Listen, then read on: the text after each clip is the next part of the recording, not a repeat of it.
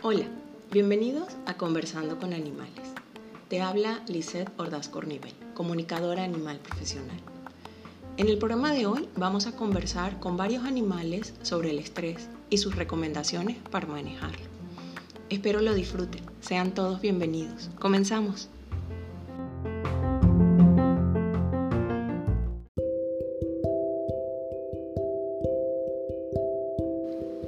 Decidí conversar con dos gatos y tres perros sobre el estrés debido a la situación de cuarentena que estamos viviendo los seres humanos.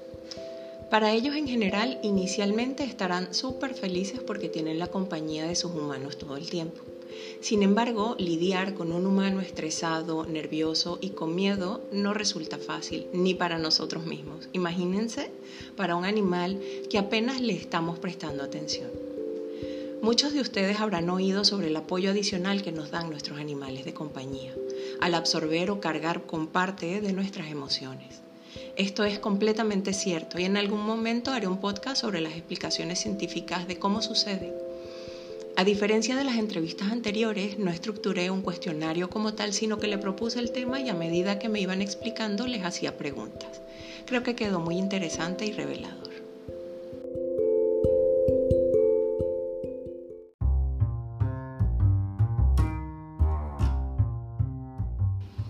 La primera que entrevisté fue a Aria. Ella es una perra de 5 años que se acaba de mudar de país junto con su hermana y sus humanos. Le digo, Aria, quiero conversar del estrés y de los nervios. Cuéntame, ¿qué sientes cuando tus humanos están estresados? ¿Qué ves? ¿Qué percibes? Ella me dice, siento como si tuviera una bola en el estómago y yo empiezo a hacer locuras para distraerlo sobre todo, aunque se molesten. A veces cuando andan muy atormentados y yo lo que hago es retirarme un poco y me hago la sorda, pero también percibo la ansiedad y como que me contagian de la ansiedad. Le preguntaba yo, ¿sabes deshacerte de esa ansiedad? Y lo que me decía ella era, necesito tierra, su contacto. ¿Y por qué absorbes el estrés? Me decía ella, si yo les quito un poco de estrés, ellos se relajan un poquito y van a estar más tranquilos. Y a veces como que me absorbo demasiado estrés y la que no sabe relajarse soy yo. ¿Y eso no te trae consecuencias de salud? Me dice ella, sí, porque a veces la energía es muy pesada y no consigo deshacerme completamente de ella y se va quedando. ¿Qué hace el estrés en tu cuerpo? A veces siento que no respiro bien y empiezo a respirar muy, muy rápido. Le preguntaba yo, ¿y el estar alegre y el sentimiento de estrés para ti no es lo mismo? Me decía ella, no. El de alegría es puntual, el del estrés es más largo, se queda conmigo. Y me enseña, eh, ella me mostraba como que si todo se le moviera, como que si ella temblara. Me decía, y ese estrés no es algo que yo pueda manejar voluntariamente. Cuando yo me asombro, ella me dice, cuando los humanos no se hacen cargo de los suyos, nosotros los ayudamos sin problema. Le preguntaba yo, ¿cómo crees que tus humanos se pueden quitar el estrés? Me decía ella, a ellos les ayuda muchísimo salir a caminar y liberarse.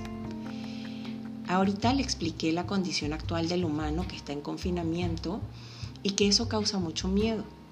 Y ella me decía que eso lo ha sentido y que se acentúa más cuando ve a los humanos pegados a un teléfono. Ella me mostraba que sus humanos estaban sentados viendo algo en sus manos y me decía que le cuesta mucho que sus humanos volteen a ver sus problemas, pero que mientras estemos juntos, todos estaremos bien. Y le preguntaba yo, ¿y los demás humanos percibes algo? La imagen que ella me mostraba de la gente en la calle es un montón de humanos caminando, pero encima de sus cabezas una especie de nube, como con mucho ruido, como, como un sonido de un motor. Y simultáneamente los demás animales viéndonos y nosotros totalmente ensimismados en nuestros pensamientos. Y cuando observas mucho los humanos, los ves con miedo. Y lo sabe por las respiraciones cortas que tienen esos humanos. Me decía ella, es importante el respirar. Yo aprendí eso porque para mí es muy importante respirar debido a mi nariz y el respirar te mantiene vivo. Cuando respiras corto, te mueres. Ella es una perra branquiocefálica. Eso es de, ella es una poco, ¿sabes? De los que tienen la trompa chata. Y es muy importante para ese tipo de razas que respiren bien, que respiren completo. Me decía ella, para nosotros que tenemos las trompas chatas, es complicado que nos estresemos. Y a lo mejor nos afecta más que a los otros perros, porque la forma de respirar nos cambia con el miedo. Y para nosotros es muy importante que respiremos bien. Le decía yo, ¿y qué le recomendarías a los humanos estresados? Ella me decía, es un buen ejercicio que se fundan con su animal y empiecen a respirar acompasados. Y sobre todo si tienen trompas chatas.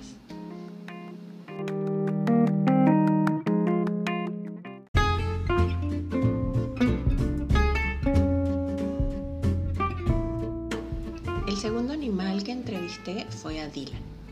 Él es un gato de nueve años. Le preguntaba yo, ¿qué opinas del miedo o del estrés? Me decía, para mí es la muerte, es una forma de morirse. Yo vi a mi humana tener tanto miedo a la muerte que ella se estaba muriendo y eso me dio miedo a mí. ¿Cómo sabes que tu humana tiene ese miedo? Su olor corporal. Su olor corporal y su respiración cambia y cuando yo percibo ese cambio me habla de que ella no está bien. Ella tiene un olor muy rico. Ese olor es de ella. Pero cuando anda preocupada, estresada o tiene miedo, ese olor cambia y se vuelve como ácido. No es que es fétido, pero sí es desagradable, diferente al de ella. ¿Cómo manejas tú el estrés? Me decía él, yo no me estreso.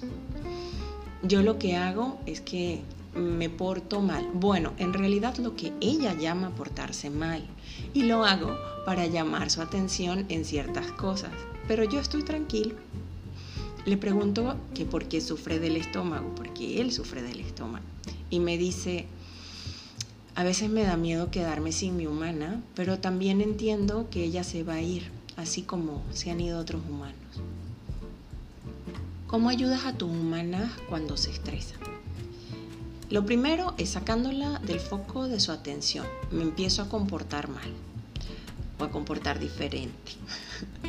Incluso cuando ella está haciendo cosas que yo considero que no son saludables. También eh, me mostraba que empieza como a maullar y a maullar y a maullar, como a llamar la atención y a montarse en las mesas, cosa que tiene prohibido. Y eso hace que se quite el foco de lo que está pensando su humana, se molesta y ya le da a él la atención. Y decía él, de alguna manera la saco de ahí. Y le preguntaba yo, ¿le ayudas de otra manera? Y me decía él, yo manejo ciertas energías y a eso te refieres. Y las puedo transmutar y ayudar a disipar. Y me mostraba que lo hace como si recitara un mantra, como si él resonara y eso hace que la vibración del lugar donde él se encuentra se vuelve más armónica. Me decía él, eso hacemos los gatos y cada quien tiene su canto particular. Le preguntaba yo, ¿y te oyen? Me decían, no. Son vibraciones que cada gato tiene y eso lo hacemos con el ambiente. Me decía él, ojalá pudieras oír cómo cantamos y, vibramos los gatos y me muestra que si hay varios gatos juntos es como si fuera una, una sinfonía armónica porque todos se acoplan. Y me sigue diciendo, no sé por qué se estresan, no sé por qué se preocupan por algo que se va a resolver. Ahora es lo que importa.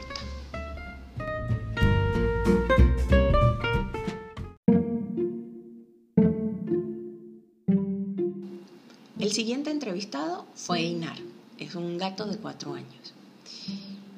Él me muestra que ve el estrés como manchas negras en el cuerpo energético de su humana. Y es como si tuvieran muerta esas partes. Me dice, el estrés huele a muerte, huele a descompuesto. Le pregunto, ¿qué haces para ayudar a tu humana? La busco para que juegue conmigo, la distraigo. También esos juegos son para ella, no son solo para mí. Cuando los humanos comparten el vínculo con sus animales, ese vínculo es bidireccional. La energía fluye en ambas direcciones y ahí se dispersan muchas cosas. El humano también puede ayudar a descargar al animal jugando con él y de alguna manera, a través de esos juegos, los dos vuelven a su centro. Como que el flujo de energía entre ambos hace que en equipo se disuelvan esas emociones. Yo soy la alegría de la casa, porque cuando veo a mi hermana triste, la hago que vuelva a este mundo, que no se quede en su cabeza. Y es importante para el humano estar aquí presente. Respirar también es importante, pero el estar presente es darte cuenta de que estás vivo. Sé que hay preocupaciones, pero el olvidarte de que estás vivo es morirte. El centrarte en un solo tema todo el tiempo es morirte porque no estás viviendo. ¿Le puedes dar alguna recomendación a los humanos que no están viviendo? Que tengan la conciencia que están vivos y que quieren seguir vivos y que vivan si quieren pasar sus vidas muertos, que se estresen.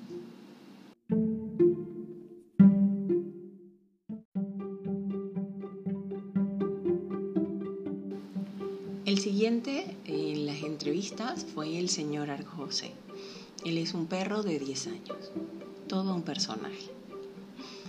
¿Cómo haces para manejar el estrés? Me decía, yo me ayudo mucho relajándome, trabajando con la tierra, Oír la tierra es importante porque ella me da las soluciones. Ese contacto para mí con la tierra es muy importante porque me mantiene aquí y ahora. Argos, en este momento hay muchos humanos que no pueden salir de sus casas y se tienen que quedar encerrados. Y no todos tienen un jardín como tú. ¿Qué les puedes decir? En la intención está el final. En el propósito está el conseguir lo que quieren. Uno de los ejercicios que a mí me gusta mucho hacer es pegar la panza a la tierra y eso te aterriza. Es como que tu cordón umbilical se conectara con el centro de la tierra y si reconoces ese nexo, te sientes sostenido. Yo le digo a los seres humanos que lo hagan, también por sus animales, porque nosotros en este plano estamos para ayudarlos y también muchas veces nos excedemos. Y lo hacemos para que el humano voltee a vernos y a veces no lo hacen. Cuando nos quitas la carga de ese estrés, ellos se van a sentir mejor y nosotros también. Y es un ejercicio muy simple. Es acostarse boca abajo e imaginarte que tu ombligo sale como un cordón y se une con la madre tierra. Y vas a ver qué sostenido y alimentado te siente, porque qué más protección que la que da una madre. ¿Es cierto lo que dicen los gatos, que la gente huele distinto? Sí, cada emoción genera una reacción en tu cuerpo y cada uno tiene un olor particular. Y eso a nosotros como animales nos indica cómo comportarse, incluso entre nosotros mismos, cuando es momento de atacar o salir corriendo. Ese estilo de vibración y de reconocimiento nos llega a través del olor. Por eso nosotros, aparte de que estamos conectados, que los podemos oír, eh, también sabemos qué están pensando. El simple hecho de cambiar el olor de ustedes, ya sabemos que están estresados o que están tristes, felices, eh, como sea lo que se sientan. Y eso desata un mecanismo dentro del cuerpo que el humano no percibe, porque no se dan cuenta de su cuerpo. El humano tiene que voltear a ver su cuerpo. A veces el jugar con nosotros relaja mucho, el darnos masajes relaja, eh, el contacto con nosotros también hace que la gente se centre, se enfoque, eh, se vuelven táctiles. El poner su atención en las cosas que están tocando te hace estar en el presente. Puede ser tocar tu animal, pero también puede ser que te sea algo placentero tocar otra cosa. Para mí es placentero morder, morder cosas suaves. Puede que haya humanos que cuando estén estresados les funcione tocar cosas suaves o frías. Lo interesante es que pudieras explorar qué sensaciones táctiles pueden relajarte y hacerlo de manera consciente.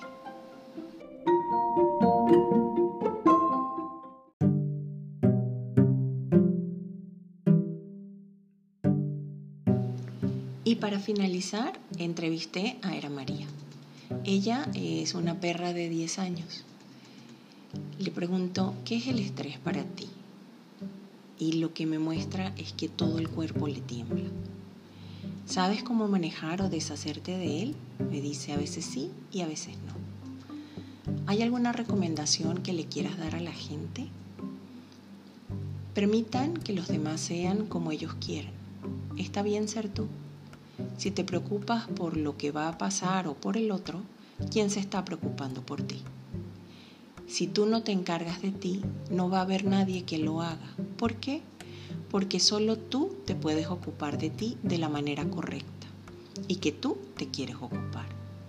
Si tú permites que alguien más se ocupe, se van a ocupar a su manera y no necesariamente eso es lo mejor o lo que a ti te gusta y eso te va a causar más estrés. Entonces, encárgate tú, mírate tú.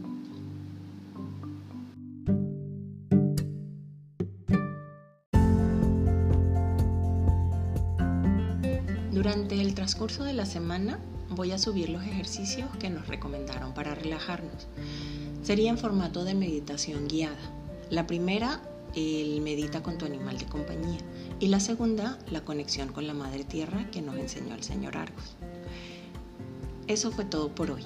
Nos oímos en una semana. Espero lo hayas disfrutado. Y si te gustó, no olvides suscribirte al podcast. Y recuerda, si puedes soñarlo, puedes hacerlo. Walt Disney.